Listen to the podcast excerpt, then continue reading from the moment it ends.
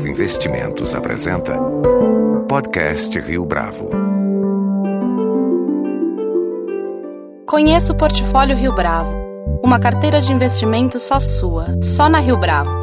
Para informações, entre em contato via investimentos@riobravo.com.br ou 3509-6620. Este é o podcast Rio Bravo, eu sou Fábio Cardoso. Com a condenação do ex-presidente Luiz Inácio Lula da Silva em segunda instância, a corrida presidencial em 2018 parece ainda mais fragmentada. À esquerda, a luta é para saber quem ficará com o espólio do ex-presidente, enquanto as candidaturas do bloco centro-direita tentam alavancar e calibrar seus nomes para a disputa. Afinal, como fica o mapa político do país com a provável exclusão de Lula das urnas eletrônicas em 2018? É para responder essa e outras questões que nosso convidado de hoje no podcast Rio Bravo é o cientista político Bolívar Lamounier, diretor-presidente da Augurium Consultoria. Bolívar, é um prazer tê-lo aqui conosco no podcast Rio Bravo. É um prazer muito grande participar do podcast, fico muito honrado com o convite, uma alegria participar. O Brasil não é mais governado pelo ex-presidente Lula desde 1 de janeiro de 2011.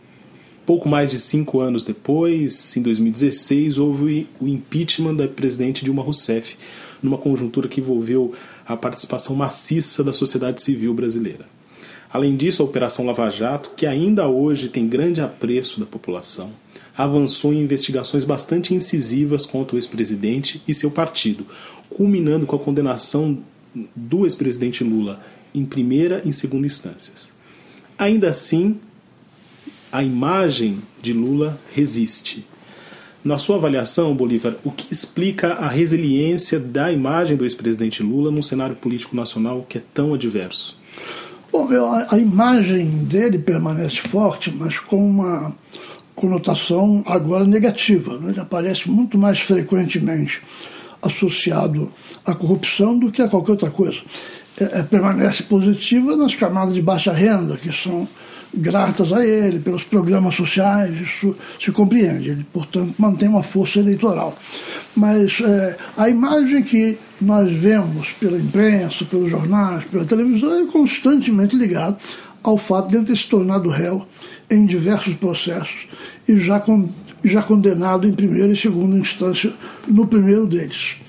E, evidentemente, há outros aí que, na minha avaliação, são ainda mais fortes, que é provável que ele venha a ser condenado também no, na questão do sítio de Atibaia.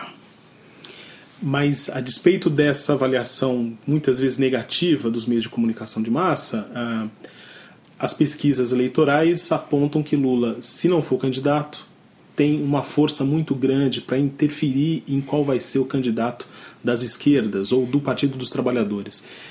Essa força que é atribuída nas pesquisas, ela de fato pode ter um efeito a médio e longo prazo no país? Pode. É claro que o Lula eh, conquistou um eleitorado fiel, né? um eleitorado cativo, graças principalmente ao programa Bolsa Família, graças à sua origem nordestina, é lá que a força dele está tá concentrada, né? Ao modo de falar assim, meio popularesco. Então, tudo isso deu-lhe uma, uma visibilidade muito grande e um eleitorado fiel. Eu acho que 30% inicialmente é uma boa estimativa, é mais ou menos o, o voto do PT historicamente. Agora, se de fato ele for ou fosse candidato, eu acho que isso cairia para talvez 20%, 25%, o suficiente para ir ao segundo turno, mas não, não com essa força toda. É, exatamente isso que eu ia perguntar. Num cenário tão fragmentado, ter 20%, ter 20% não é muita coisa? É muita coisa. Certamente que com toda essa fragmentação que nós estamos vendo, e mais o fenômeno Bolsonaro, que, que deve cair bastante, mas eu suponho que chegue lá na frente pelo menos com uns 15%. Então, nesse tipo de cenário, nós podemos é, conjecturar que o Lula iria ao segundo turno comprovadamente ele tem uma grande capacidade de transferir votos. Né? O caso da Dilma, por exemplo, é, é antológico. Ela, por si só, não teria nem meio voto, talvez só o dela. E, entretanto, ele a elegeu praticamente sozinho. Agora, a eleição de 18 é, é muito diferente. Eu acho que, que nós, é, primeiro, as esquerdas, o PT, não, não vão ter um, uma, uma, candidatura forte, o fenômeno Dilma não deve se repetir. Quer dizer, não é qualquer pessoa que o Lula vai conseguir eleger se ele tiver que tentar transferir votos. Então, acho que aí há uma diferença importante. E, em segundo lugar, ah, como há vários candidatos, nós temos que admitir, pelo menos até maio, junho, uma margem muito grande de incerteza. Quer dizer, é como um caleidoscópio que vai ficar se mexendo com muito difícil, com uma dificuldade muito grande de, de prever as tendências. Nas últimas eleições, a disputa mais comum na corrida presidencial aconteceu entre PT e PSDB. Você já escreveu a respeito do PSDB e já comentou a atuação do partido em outras entrevistas. É, agora, não seria natural que os tucanos fossem favoritos para as próximas eleições presidenciais? Afinal, controla o principal colégio eleitoral do país, tem base no Congresso e ganhou musculatura nas últimas eleições municipais, agora em 2016. É, por que, que isso não aconteceu? Então, a, a tática seguida pelo Lula e pelos marqueteiros para blindá-lo foi é, igualar todo mundo por baixo. Então eles conseguiram jogar sobre o PSDB, é, de maneira, a meu ver, completamente falsa, a, a peça de que o, o PSDB também seria um partido corrupto, tão corrupto quanto qualquer outro. Né?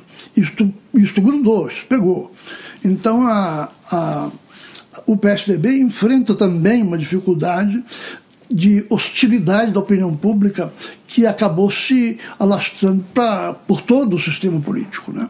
As delações, as, as, as empresas fazendo as delações, a, a, defesa do Lula usando esse instrumento de somos todos iguais, isso tudo acabou atingindo o PSDB também. Agora, eu, apesar de tudo, acho que o PSDB conserva uma força considerável. Eu, eu imagino que, que, que, ele terá um protagonismo é, no segundo turno. A diferença mais importante é que desta vez o, o PSDB vai ter que, com, que, combater em duas frentes. Né?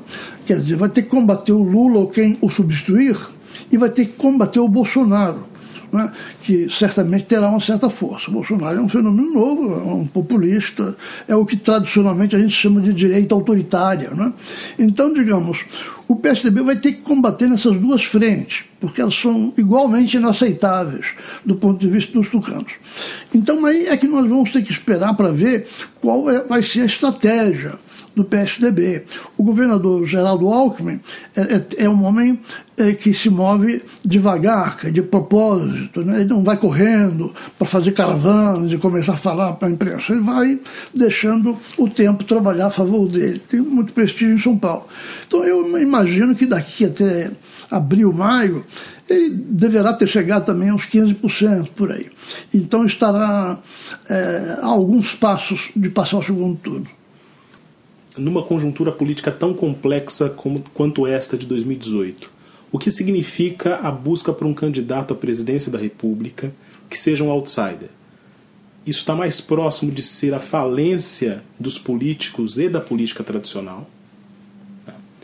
Ou é um movimento natural de quem espera por mudanças imediatamente? Eu acho que as duas coisas acontecem. Né? É frequente no Brasil isso. Né?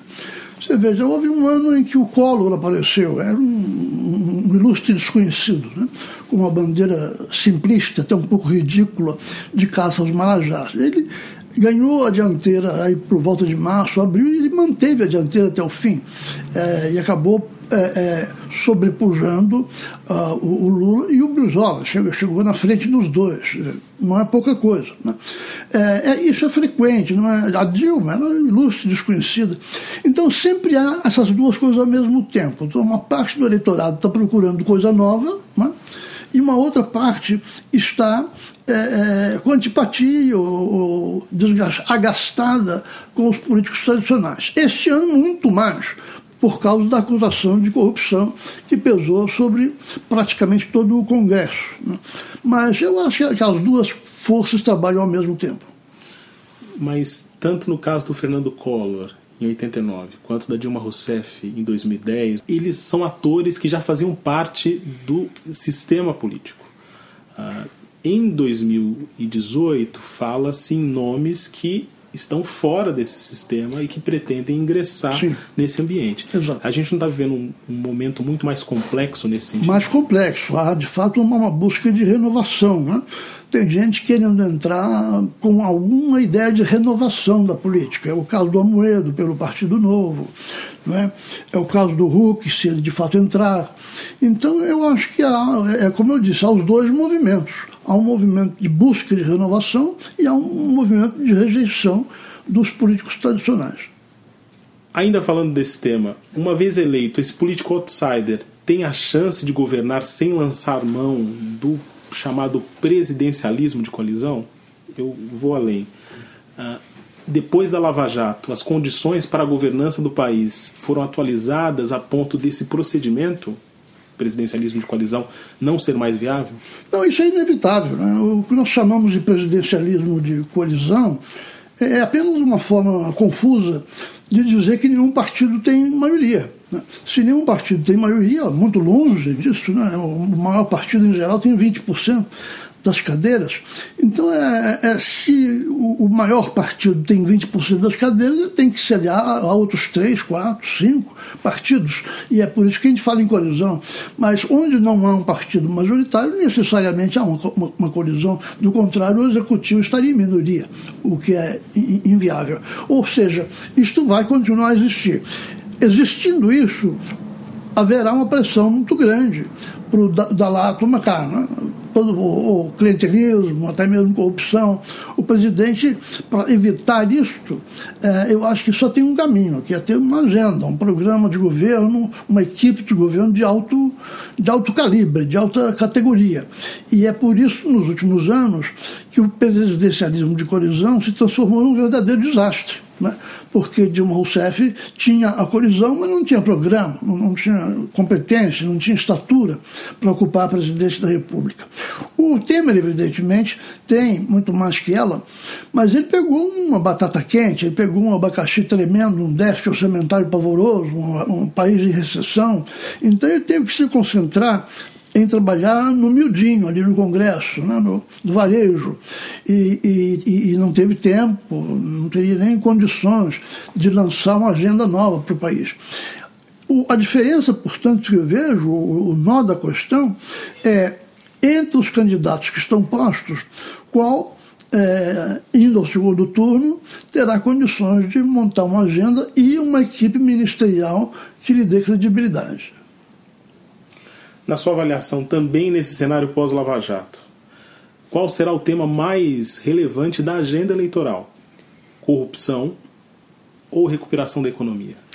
Sem dúvida a recuperação, né? porque a, a, corrupção já está, vamos dizer, de alguma forma equacionada. Os, os inquéritos estão em andamento, já existem os procedimentos, né? já existem precedentes. Agora, a recuperação da economia ainda é muito lenta. Né? É, é um pouco é, é, ousado falar que a economia está se recuperando com 1% de crescimento, uma coisa assim. Estamos muito longe disso. Né? Ainda que fossem 2,5%, 3% de crescimento, isso para o Brasil é muito pouco. Né? Então, a, nós temos aí um trabalho muito grande a ser feito e, portanto, a parte econômica é decisiva. E a outra, evidentemente, é a segurança.